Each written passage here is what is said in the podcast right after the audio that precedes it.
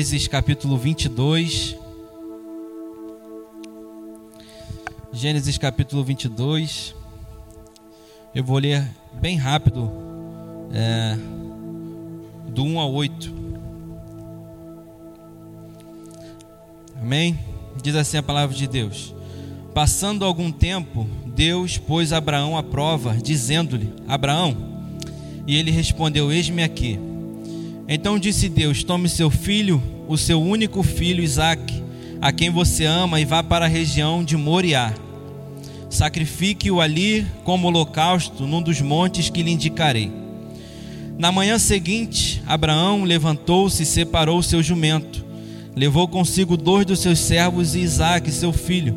Depois de cortar lenha para o holocausto, partiu em direção ao lugar que Deus lhe havia indicado. No terceiro dia de viagem, Abraão olhou e viu o lugar ao longe. Disse ele aos seus servos: Fiquem aqui com o jumento enquanto eu e o rapaz vamos até lá. Depois de adorarmos, voltaremos. Abraão pegou a lenha para o holocausto e a colocou nos ombros de seu filho Isaque, e ele mesmo levou as brasas para o fogo e a faca. E caminhando os dois juntos, Isaque disse a seu pai: Meu pai. Sim, meu filho, respondeu Abraão. Isaac perguntou: As brasas e a lenha estão aqui, mas onde está o cordeiro para o holocausto? Respondeu Abraão: Deus mesmo há de prover o cordeiro para o holocausto, meu filho. E os dois continuaram a caminhar juntos. É, obviamente é um texto muito conhecido de todos. É, todas as religiões, toda Acredito que todo ser humano já ouviu falar, pelo menos no nome Abraão, Isaac. E esse texto é muito interessante para a gente aprender algumas coisas. Mas antes da gente entrar realmente no texto propriamente dito, é, a gente entende é, algumas, algumas coisas na Bíblia, sobretudo no Antigo Testamento, que há alguma, algumas vezes alguns sacrifícios que servem para substituir alguém ou alguma coisa. É, algumas religiões não não entendem desse jeito, algumas religiões é, não acham isso certo, como por exemplo, né, o islamismo. Eles não não entendem ou não acham é, que tenha lógica alguém fazer o sacrifício no lugar de outra pessoa. Para eles não existe isso. Então, John Stott, no, no seu livro A Cruz de Cristo, ele dá uma resumida do que ele leu no Alcorão e ele diz: Alma nenhuma levará o fardo de outra. Se uma alma sobrecarregada clamar por ajuda, nem mesmo um parente próximo partilhará o seu fardo. Ou seja, ele está dizendo que se uma pessoa estiver triste, se uma pessoa estiver é, é, precisando compartilhar alguma coisa com a outra, se uma pessoa estiver é, é, se sentindo mal com Deus, com seu Deus, e ela quiser compartilhar com alguém ou botar culpa em alguém, isso não pode acontecer porque para eles não faz sentido. Mas a gente conhece bem a Bíblia, a gente sabe que desde o Antigo Testamento Deus ele sempre trabalhou dessa forma, com uma é, é, chamada substituição expiatória é como se eu, se eu fosse terceirizar né, a minha culpa ou o meu pecado. Então, a gente está diante aqui de, de um texto que acontece isso. E a gente vai falar de outro texto também que acontece a mesma coisa.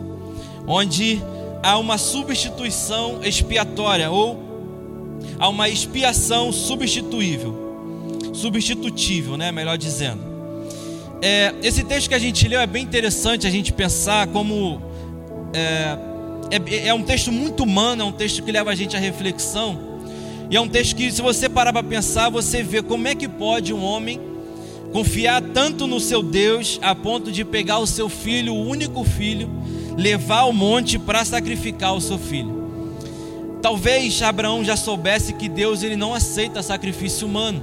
Talvez Abraão soubesse é, é, que Deus ele não, não se agrada de uma pessoa ser sacrificada é, é, em, em holocausto a ele ou, ou em louvor a ele. Mas Abraão ainda assim obedece à voz de Deus, porque para ele é muito melhor obedecer a Deus do que as suas próprias conclusões que ele pode ter a respeito de Deus. Então Deus fala para ele: pega seu filho e leva. Leva para o lugar onde eu vou te mostrar. Chegando lá, você vai sacrificar o seu filho. Porque é isso que eu quero, é isso que você tem que fazer. Então Abraão não hesitou, levou o seu filho. Então fique imaginando como é que como é que estava a cabeça de Abraão nesse momento onde pegou o seu filho, o seu único filho, o mais amado, levou para sacrificar ao seu Deus. De repente foi uma caminhada muito difícil para Abraão. De repente Abraão olhou, pensou, de repente pensou em desistir, pensou em não ir mais, mas ele foi.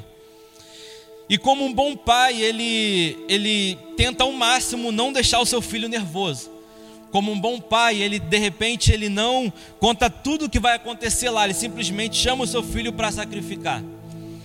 É interessante porque acontece isso é, é, um pouco mais lá na frente quando a gente for ver isso. É, então Abraão no meio do caminho com seu filho, Isaac vira para ele e fala: Pai, a gente está aqui, a gente está subindo o monte, está subindo para sacrificar. Aqui está lenha, aqui está tá, tá madeira, está tudo aqui, está a palha. Mas cadê o sacrifício? De repente Abraão deve, deve ter ficado sem graça, ou de repente ficou sem palavras para falar com Isaac, e simplesmente Abraão fala: Ó, Vamos continuar porque Deus vai prover o sacrifício. Isaac de repente já deveria ter pensado ou deveria ter deduzido alguma coisa, mas ele resolve obedecer o seu pai e ele continua.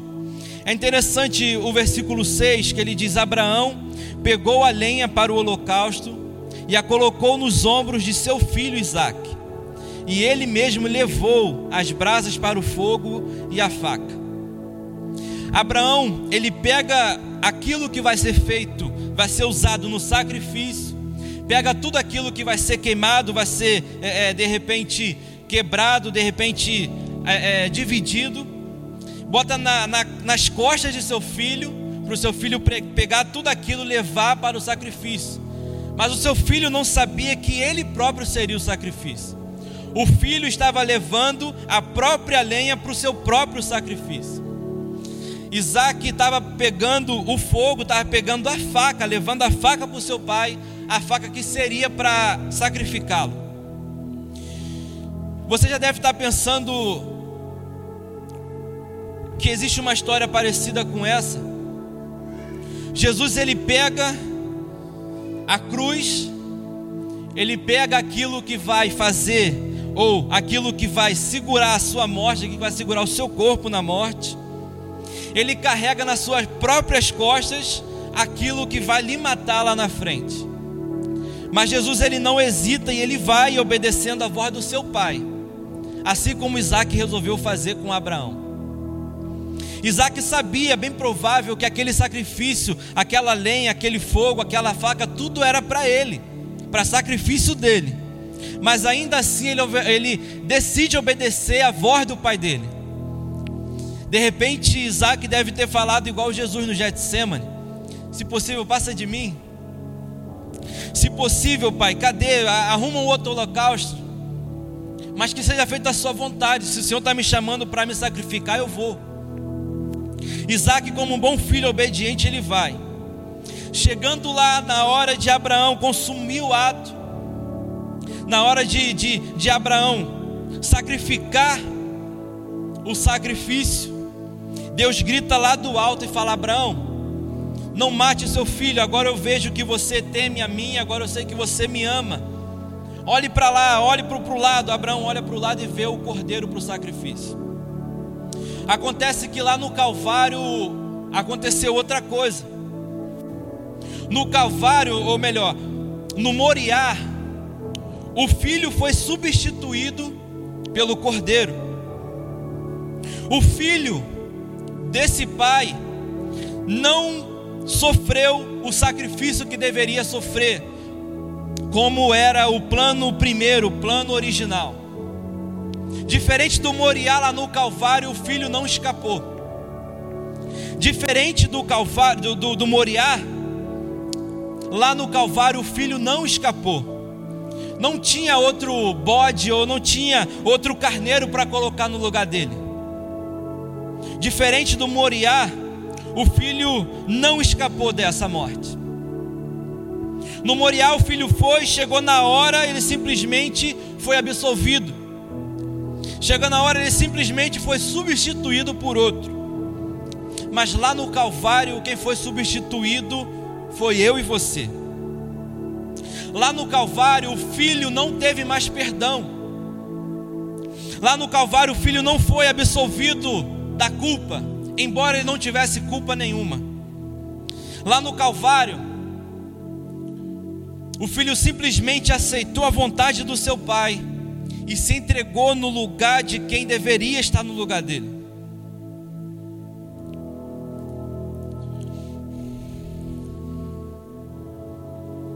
Moriá tinha um pai e um filho juntos, pronto para o sacrifício. Lá no Calvário tinha um filho pronto para um sacrifício. O pai também estava com ele, mas o pai não poderia fazer nada. Então Isaías capítulo 53 diz que o pai, ou melhor, Deus agradou moer o próprio filho. No próprio capítulo 53 diz que ele foi esmagado. Jesus foi esmagado por causa das nossas iniquidades. Eu não sei se você tem noção disso, mas alguém ser esmagado é muito pior do que simplesmente alguém ser sacrificado. Porque no sacrifício alguém simplesmente morre na hora seja com uma faca, seja é, é, numa forca, seja no que for, a pessoa morre. Mas Jesus não só foi sacrificado, como ele também foi moído por causa das nossas transgressões. No Moriá, o filho foi absolvido. No Moriá, o filho foi perdoado. No Moriá, o filho simplesmente saiu de cena e sendo substituído por um cordeiro. Mas lá no Calvário foi diferente. Lá no Calvário o filho não pôde mais fugir, o filho não pôde mais pedir que tirasse ele de lá, porque o filho queria estar lá. O filho queria ser o sacrifício perfeito. Agora você vê Gênesis, nessa passagem que a gente leu, Isaac pergunta para o seu pai: Pai, aqui está a lenha, aqui está a brasa, aqui está a faca, aqui está o fogo, mas cadê o cordeiro para o holocausto? Eu acho isso aqui sensacional.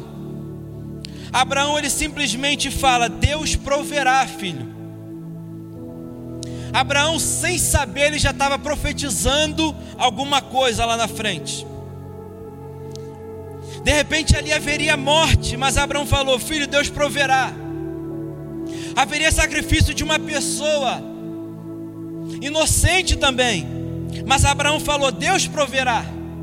Abraão já estava olhando lá para frente, há mais de cinco mil anos à frente.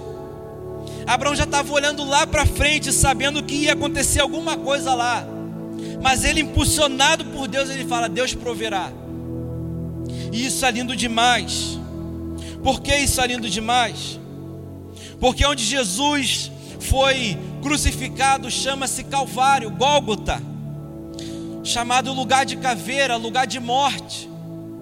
Agora olha aqui, que engraçado. Olha que interessante.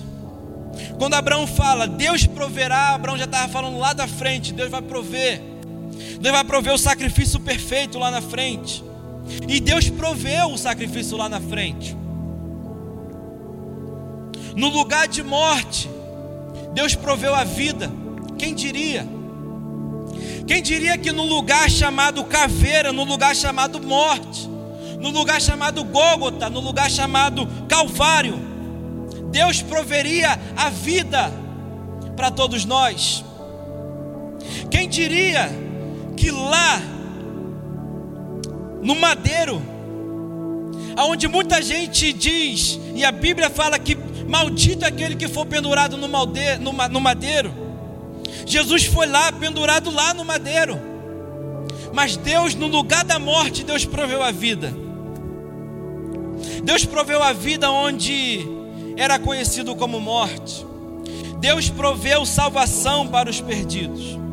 Deus proveu descanso para os cansados. Deus proveu a graça no lugar do pecado. Deus proveu o céu como destino em lugar do inferno. Deus proveu o perdão para os, para os indesculpáveis. Deus proveu a reconciliação no lugar da separação entre nós e Deus. Deus ele proveu o pão para saciar a nossa fome. Deus ele proveu a água viva para saciar a nossa sede espiritual. Deus proveu o selo do Espírito Santo em nós. Deus proveu o sacrifício perfeito para a remissão dos nossos pecados. Abraão disse: Meu filho, calma, Deus proverá, e Deus proveu. E Deus proveu o que muita gente não esperava que iria prover, mas Ele proveu. Porque Ele é o Deus que, do, no, no meio do nada, Ele consegue fazer algo extraordinário para nós. E quem diria que um homem na Palestina, cuspido, xingado, escarnecido, chutado, sendo socado, sendo moído, iria prover para nós a vida eterna. Sim, Ele proveu para nós a vida eterna, e não existe outro sacrifício melhor do que Ele. Não existe outro sacrifício mais perfeito do que Jesus.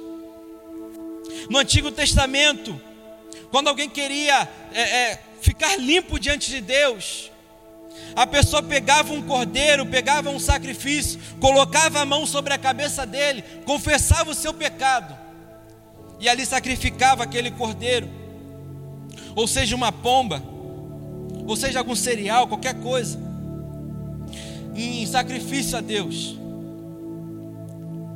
Lá no Calvário é como se toda a humanidade tivesse pondo a mão sobre a cabeça de Jesus e confessando o seu pecado.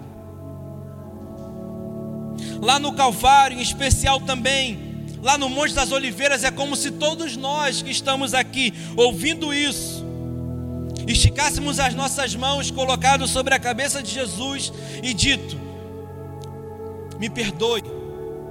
Por quê? Por tudo que eu fiz e que eu vou fazer. Nós temos esse direito, tivemos esse direito de sermos perdoados por Deus através de Jesus Cristo. E Ele tomou sobre si as nossas dores. Ele tomou sobre si tudo aquilo que nos separava de Deus. O sacrifício perfeito aquele que não há pecado, aquele que não há sombra de variação, aquele que não há erro, aquele que nunca pecou, se fez pecado por nós, para que hoje a gente tivesse vida e a tivesse em abundância. Deus, como um Pai perfeito, ele fez questão de entregar o seu filho por nós. Eu não sei se você pensa nisso, mas lá no Calvário era para eu e você estarmos lá sofrendo no lugar dele. Lá no Moriá foi substituído alguém pelo filho. Mas lá no Calvário não. Lá no Calvário o filho tomou toda a culpa que tinha para poder nos livrar da morte. Isaías capítulo 53, a partir do versículo. Isaías 53, a partir do versículo 4.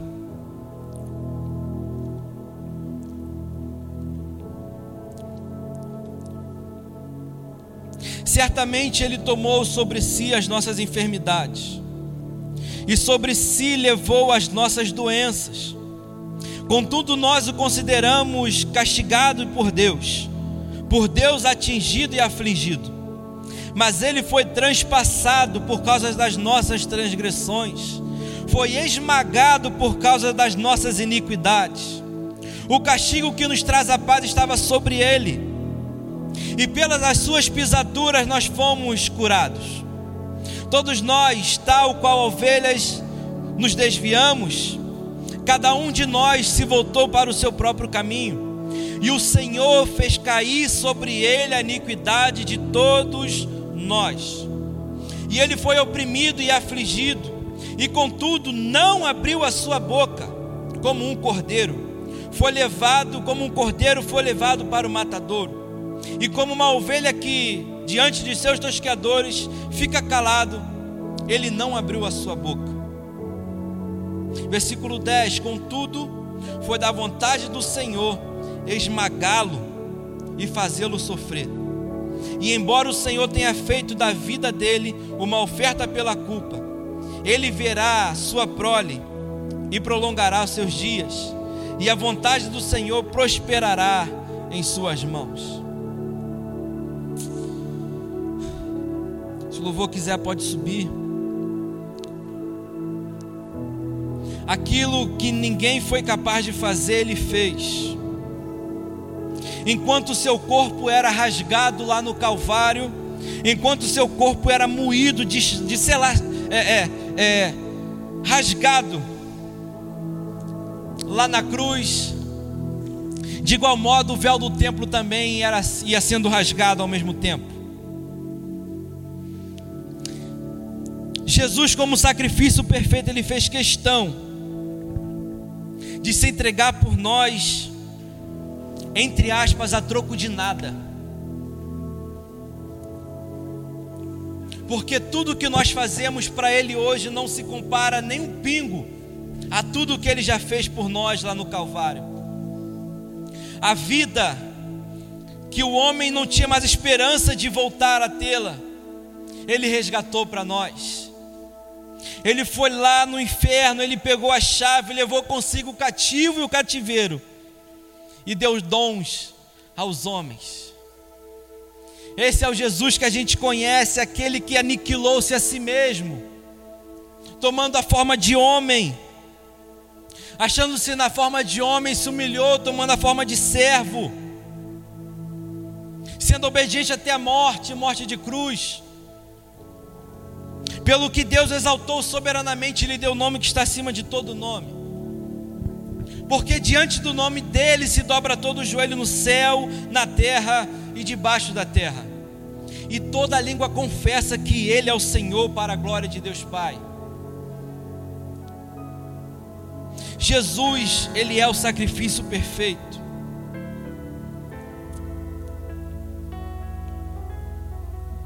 Lá no Moriá, o pai entregou, ou foi para entregar o seu filho, quis entregar o seu filho. Muitos pensam que Jesus morreu porque os judeus mataram ele. Muitos pensam que Jesus morreu porque Judas entregou ele. Muitos pensam que Jesus morreu porque Pilatos quis se livrar e entregou ele. Mas Jesus não morreu ou ele não foi entregue à morte não foi por Judas, porque Judas queria dinheiro. Não foi Pilatos por temor. Não foram os judeus por inveja. Mas quem entregou Jesus à morte foi o próprio Pai, por amor a nós.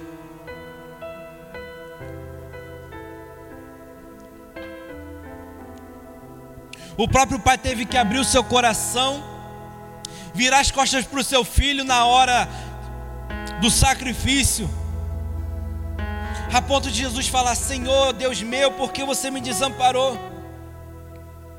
Ele estava levando sobre si todas as nossas transgressões, Ele estava levando sobre ele todas as nossas iniquidades. Deus, como um Pai Santo, Ele não poderia olhar para o pecado, para aquele que se fez pecado. Jesus, ele levou sobre si tudo aquilo que nos afastava de Deus. Você não pode simplesmente negligenciar tudo que Jesus fez por você. Você não pode negligenciar o sacrifício de Jesus por você. Você não pode negligenciar todo o sacrifício dele por amor a você.